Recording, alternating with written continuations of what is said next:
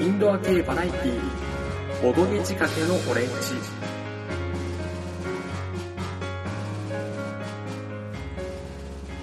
はい。この番組はちょっと偏った知識を持つボードゲームショップの店員がボードゲームと好きなことについて語るややマニアックな番組です。というわけで皆さんこんにちはもしくはこんばんは、かぶらぎ P です。はい。またしても深夜になりますが、引き続きゲームマーケット2017秋で個人的に気になっているゲームの紹介、後半戦に行きたいと思います。なのでね、順番間違えて聞いちゃってる人は先に前編を聞いてみてください。というわけで、後半戦最初の紹介するブースは、サーシサシさん、そしてゲームはブレンドコーヒーラボ。焙煎されたコーヒー豆を配合して美味しいブレンドコーヒーを作るトリックテイキングカードゲーム。ということでね、サーシサーシさんっていうと A コードへ行こうとか、あとはコーヒーロースター、そしてフィルムを巻いて、といろんなゲームを出されているんですけど、まあ、とにかくアートが目を引きますよね。まあ、全体に漂うおしゃれ感。なんだろう、このね、カフェで遊びたい欲をすごいくすぐってくるんですよね。なんだろう、これ伝わるかな？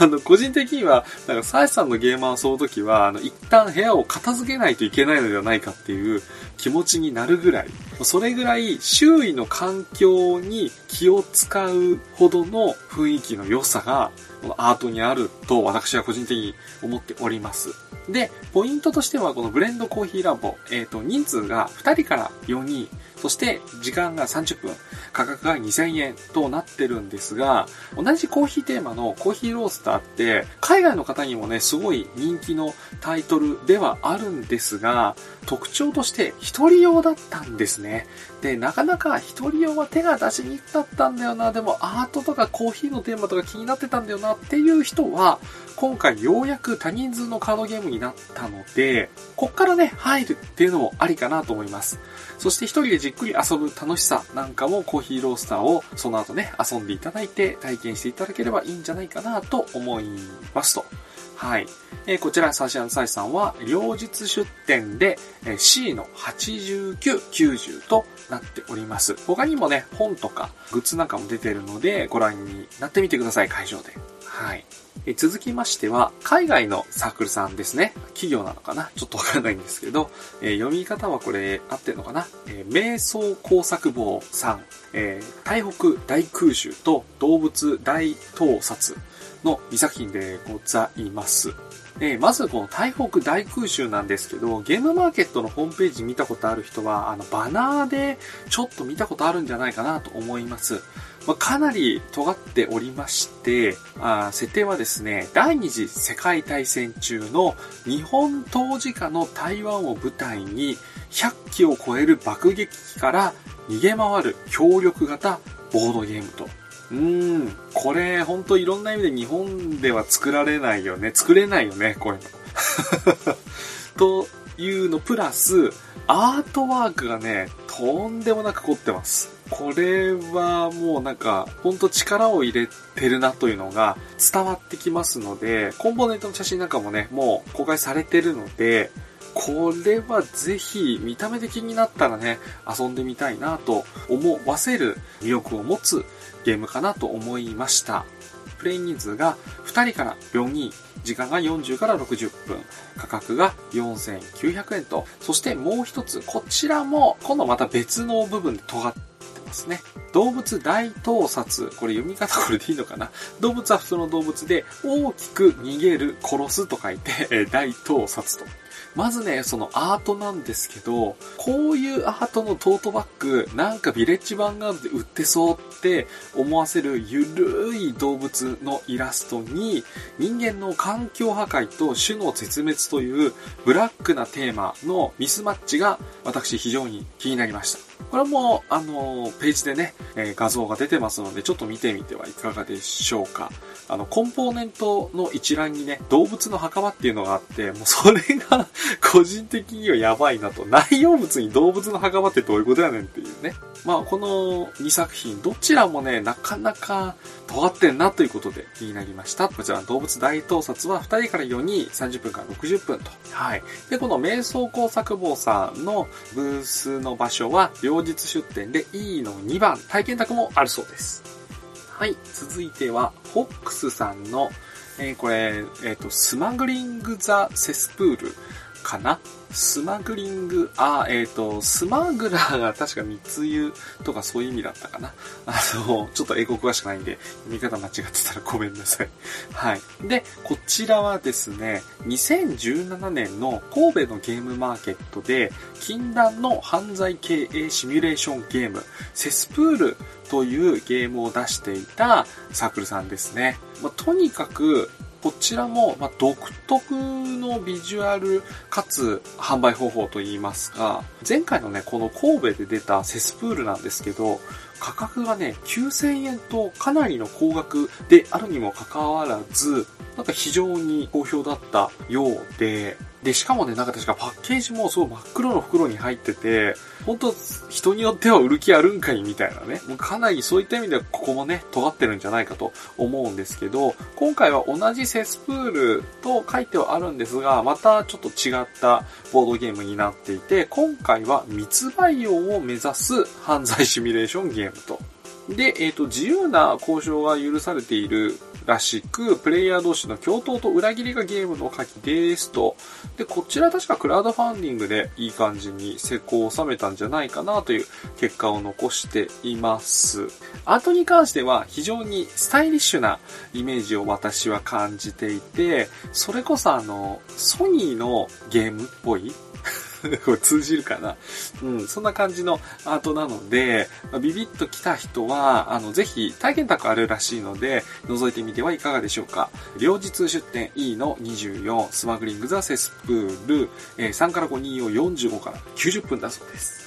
そして続いては、もう大手ですね。グランディングさんの赤の国、青の国というゲームですね。まあ、グランディングさんといえばね、マチコロが一番有名かなと思うんですけど、今回はちょっと趣向が変わったかなという印象をアートでは受けましたね。非常に何て言ったんでしょう、ファンタジー風なので、割とドラスレーとか、ダンジョンウマンダムとか、なんとなくあっち方面の香りがしつつも、二人用ということで、気になるところです。ゲームのルールとかもちょっとシンプルめではあって、プレイ時間も5分から10分まあ、なんだろう、ポジション的には、R ライバルスとか、もしくはちょっと簡単めに遊べるバトルラインとか、そんな感じなのかな？ちょっとね、今の時点だと、あの、非常に良さげなアートワークだなっていうとこ以外の情報があまり入ってきておりませんで、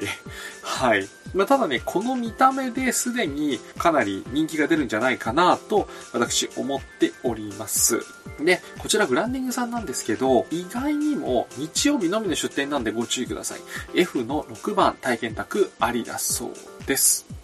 続いて、スタジオ GG さんのリトルタウンビルダーズ。はい。スタジオ GG さんっていうと、凶悪な魔物、もしくは開拓王のサークルですので、まあ、それだけで安心感ありますよね。まあ、ゆるいというか、棒人間風のイラストが結構目立ちますよね、という。あちなみに開拓王に関しては、ザ・キング・オブ・フロンティアとして海外でも人気なようでして、あの、お店の方にね、海外からのお客さんが探しに来ることも多々あります。まあその時にね、あの、開拓王って言ってくれれば通じるんですけど、あの、海外の方普通に探してるあの日本のゲームあるよって言って、あの、キングオブフロンティアって言うんで、一瞬、あの、他のスタッフも含めて、キングオブフロンティアってどれってなるんですよね。はい。まあちょっとそれどうでもいいですね。というわけで、あの、リトルタウンビルダーズ、2人から4人、30から60分、3900円。こちらは土曜日のみ、えー、F の12体験宅もあるそうです。覗いてみてはいかがでしょう？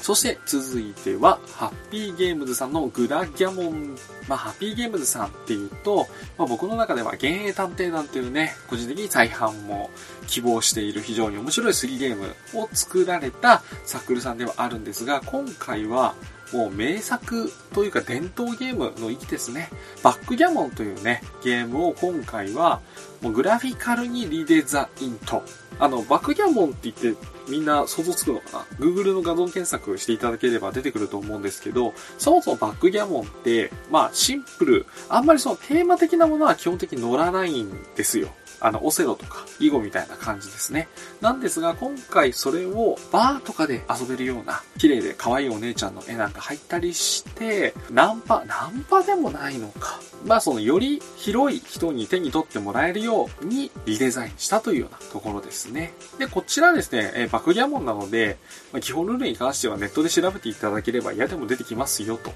今回ね、この注目ポイントとしては、そのグラフィックの部分のリデザインだけではなく、どうもですね、特殊カードを使ったオリジナルルールというのも入っているらしいので、気になる方はぜひぜひ体験高あるらしいので、覗いてみてはいかがでしょう。グラギャモン2人専用10から30分3500円。こちらは土曜日のみです。F の24体験宅アヒト。そして続いては、エンゲームズさんのサグラダ。こちらね、そもそもエンゲームズさんは、サークルさんっていうよりかは、富山県にありますボードゲームカフェ、エンゲームズさんのことなんですね。で、今回、えー、そちらで和訳付きの輸入版としてサグラダというゲームを販売されるそうです。えー、こちらね、ツイッターなんかで画像を見ていただくとわかるんですが、かなりフォトジェニックな見た目になっておりまして、ぜひ実際にイベントで見ていただいて、面白そうであれば遊んでみてはいかがでしょうかというわけで体験タグもあります。エンゲームズさん。こちらは土曜日のみ F の50ですね。そして続いては、クーリ計画さんの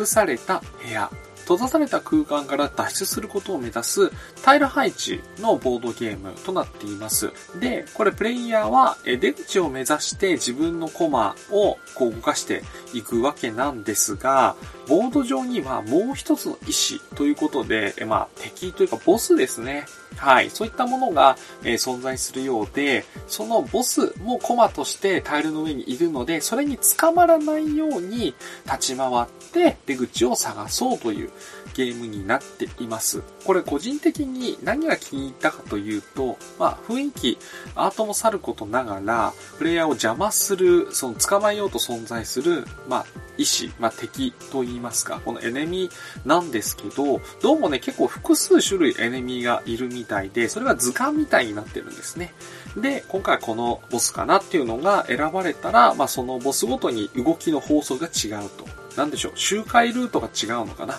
はい。で、このエネミーの周回ルートというのを把握、推測しながら出口を目指して一歩一歩動いていくっていうあのゲーム性が FOE 的な、これわかりますかね？あの、世界中の迷宮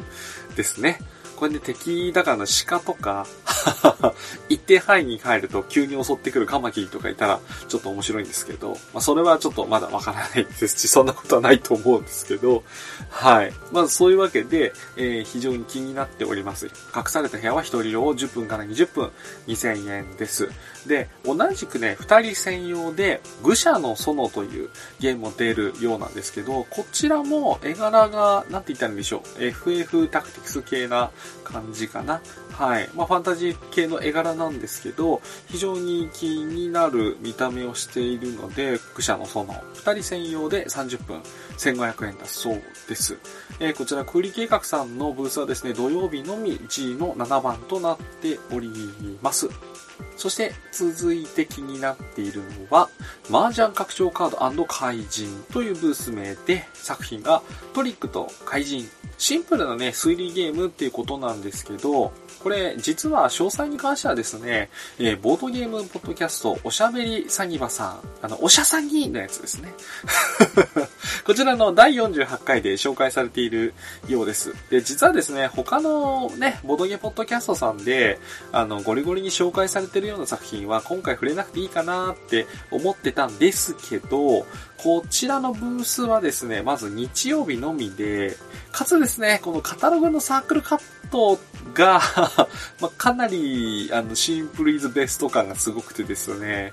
なかなか魅力的なのではというゲームにもかかわらず、ちょっとサークルカットだけで行ってみようってなる人は少ないのでは、あの、ブースにたどり着けないのでは、なんて思いまして、あの、特別に紹介している形となっております。これでも数わかんないけど開幕競歩になるんじゃないかななんて個人的には思ってるんですけどどうでしょうトリックと怪人2人から4人10分から15分そして価格は久しぶりのワンコインポジション500円ですね日曜日のみ G の14番ですはい、えー、残すところ少なくなってまいりましたが、行きましょう。続いては、ラナとパパさんの覚えなさい頃。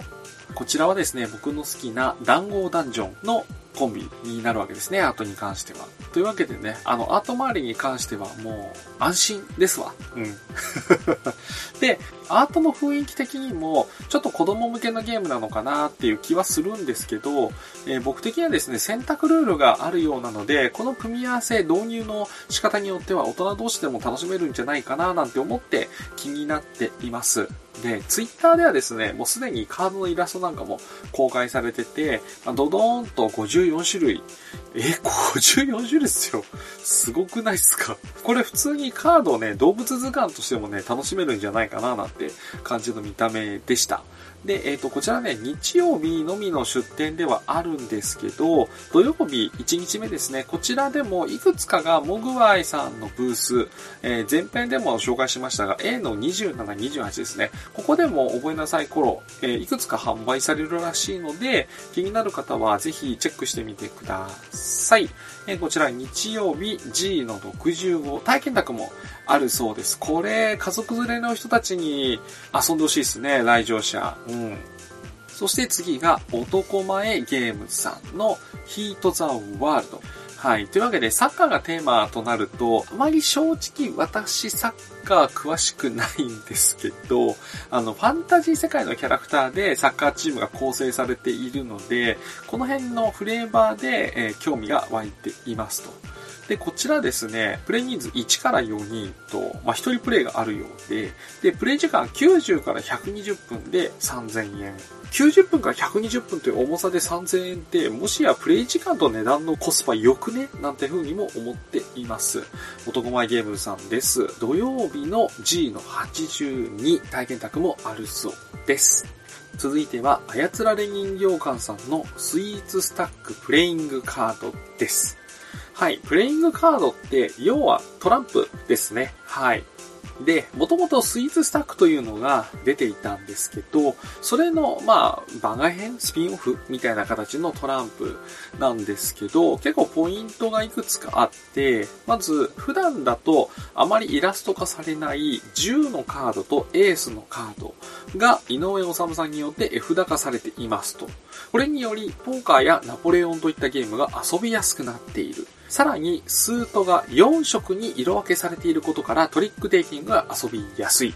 さらに、ジョーカーの QR コードを読み取ることでオリジナルルールにアクセスできる。というように、ただのトランプではないよという要素が非常にブログでわかりやすくまとめられていたので、今回紹介してみました。で、さらに、イベント限定だそうなので、ぜひ気になる方は、えー、覗きに行ってみてください。また、本家のスイーツスタックの方も私も持ってて遊んだこともあるんですけど、非常に面白いので、そちらも遊んだことないという方は、ぜひぜひ遊んでみてください。こちらのプレイングカードの方が1800円、えー、土曜日のみですね。H の68体験宅ありだそうです。はい。そして続いては、ノースゲームさんのトートバッグでございます。ノスゲムさんというと、あ言いにくいことに定評のある マムマムマーガレットというゲームを作られているサークルさんなんですけど、今回特に注目したいのはトートバッグでした。えー、大箱サイズのボードゲームが2つ入るオリジナルトートバッグ。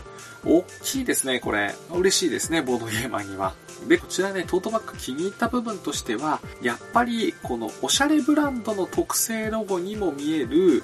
普段使いが OK なデザイン。ここですね。ボードゲーマーはね、あの、さりげなくアピールしたいんでね。はい。でしかも2色あるらしいので、気になる方はね、ぜひ手に取ってみてはいかがでしょうか。場所が土曜日のみですが、愛の一番、私有宅ありだそうです。でね、最初に行ってこのトートバッグをもしゲットできれば、以降ね、買ったものをどんどんそのトートバッグに入れていけるので、まあ楽だよね、いろいろとという。はい。そして、ようやくここまで来ました。デコクトデザインさんの白と黒でこちらはですね、裏表で用途の異なるカードを使用したゲームで、片面は白か黒の土地になっていて、それを場に並べていきます。えー、もう片面は場の白黒の土地の並びパターンというのが書かれていて、このカードを出した時に場の並びとその並びパターンの図面が一致していたら得点ができると。で、他の詳細ルールはね、公開中になってますので、ぜひご覧ください。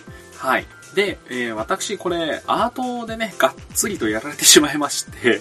で、基本的にこの白と黒でというタイトル通り、アートパッケージとかに関しては基本的にはモノクロアートになってるんですね。なんですが、一部に、あの、不意にオレンジが使われていてですね、これが非常にそのモノクロの中にオレンジが1個ボーンってあることで、すごい印象的に見えるんですね。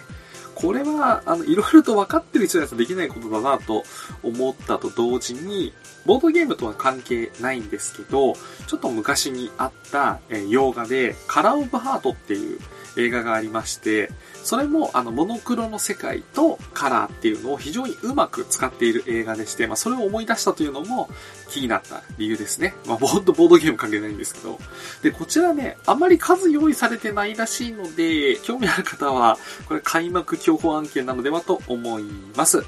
えー、白と黒で、2人から4人、15から30分、1500円で、場所が土曜日のみ、愛の36、体験宅あるそうです。はあ、というわけでエンディングでございます。ここまで聞いていただいて本当にありがとうございます。一個一個ね、全然掘り下げられなかったんですけど、我ながらよくぞここまで喋ったなと思います。はい。というわけで、このボドゲ仕掛けのオレンジですが、シーサーブログを使っております。iTunes からも聞けて自動更新が便利です。Twitter は、アットマーク BODOGEORE。最新情報はこちらのフォローがおすすめです。ご意見、ご感想は Twitter のハッシュタグ、カタカナ4文字、ボードお礼を使っていただけると見つけやすいので助かります。Gmail のアドレスは bodogeore.gmail.com です。というわけでね、ちょっとかなりゲームマーケットギリギリの更新になってしまったので、あの、待機列に並んでる時とかに聞いていただいて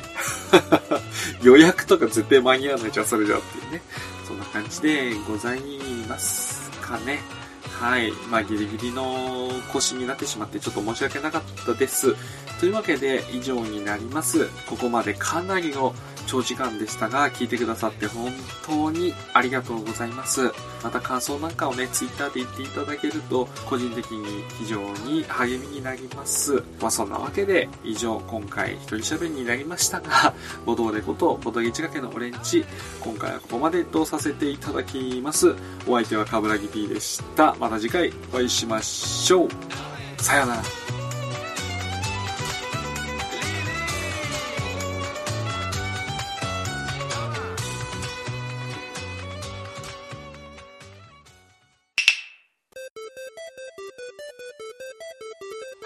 ちょい足しのコーナーです。この番組はですね、いずれかの企業団体の総意ではなく、私個人の意見でやっております番組なんですが、今回ですね、イエローサンマリンがエリア出店という、まあ、かなり挑戦をゲームマーケットでしているので、まあ、この番組でちょろっと紹介させていただきます。でですね、まずエリアの3番、両日で出店いたしますので、まあ、かなり目立つ位置に配置していただけてありがたい限りです。ま、それに見合ったものがないとね、ということで、まず一つは、えー、新作のボードゲーム、呪いのミイラのヴィンセント・デュトレー版のリメイク作、キョンシー日本語版、そして人気ボードゲームというか、まあ、私個人がトップ3に入るほど好きなゾンビボードゲーム、ラストナイト・オン・アースの日本語版、こちら2作品が間に合えば買えますと。支有もできちゃう。えー、私自身がゾンビとキョンシーが大好きなので、なんとか日本語版をやろうと言い続けましたよ。で、どうにか叶うことになりました。で、特にラストナイトアースに関しては、あの、基本セットがね、どんどん世の中に出てくれると、後々のね、いろんな拡張、まあ私が望んでいるスーパーマーケットであったり、ゾンビの別バージョンの造形のフィギュアセットとかが日本語版になるかもしれないので、ぜひぜひ皆さんよろしくお願いします。そしてもう一つが、えー、ミープルミープルさんのグッズですね。樹脂製のミープルボタン。11.5ミリ、18ミリ、30ミリの3サイズで、デザインっていうかカラーですね。かなり色々あるので、こればっかりはまあ、現地で見て、手に取って触ってみて、お土産代わりに買ってったらいかがでしょうか。もう一つお土産に最適なのは、ミープルスティッキーノートという名の、まあ、付箋です。ミープルの形をした。こちらは各色30枚 ×3 色、計90枚入り。ゲムマではこちら価格出てますね。400円。普通に付箋として使うだけじゃなくて、あの、ボードゲームでね、点数のメモとかにも使えるんじゃないでしょうか。そしてさらに、ここからは多分情報が出ていないんですが、なんと、メビウスゲームズのゲームを販売できるようになりました。ゲームマーケットね、いろいろと新しい人、初心者の人増えてきてますので、まあ、ボードゲーマーさんでは当たり前と言われてるカルカソンヌとか、ゴキブリポーカーとか、ワードバスケットっていうのがゲームマーケットで変えてもいいんじゃないかなということで、野瀬さんにご相談させていただきまして、メビウスゲームズさんからまあ OK と。はい。まあ、そういった定番ゲームをいくつか販売させていただけたらなと思っています。さらに2作品先行販売予定ということで、一つは永遠の始まりという大聖堂、大聖堂果てしなき世界に続く、え小説ボードゲームシリーズ第3弾ということで、ちょっと90分とがっつりとしたゲームですね。そしてもう一つ、ノームの村という、えー、2人から6人で遊べるダイスゲームですね。えっ、ー、と、国内で先行で入ってるようなんですが、そこではシュッテルスって名前になってるみたいです。他にも何か持っていけるものがあったら増えていくと思いますので、まあ、ぜひぜひ、イエローサンマリンブースも覗いてみてください。以上、ジョイタシでございました。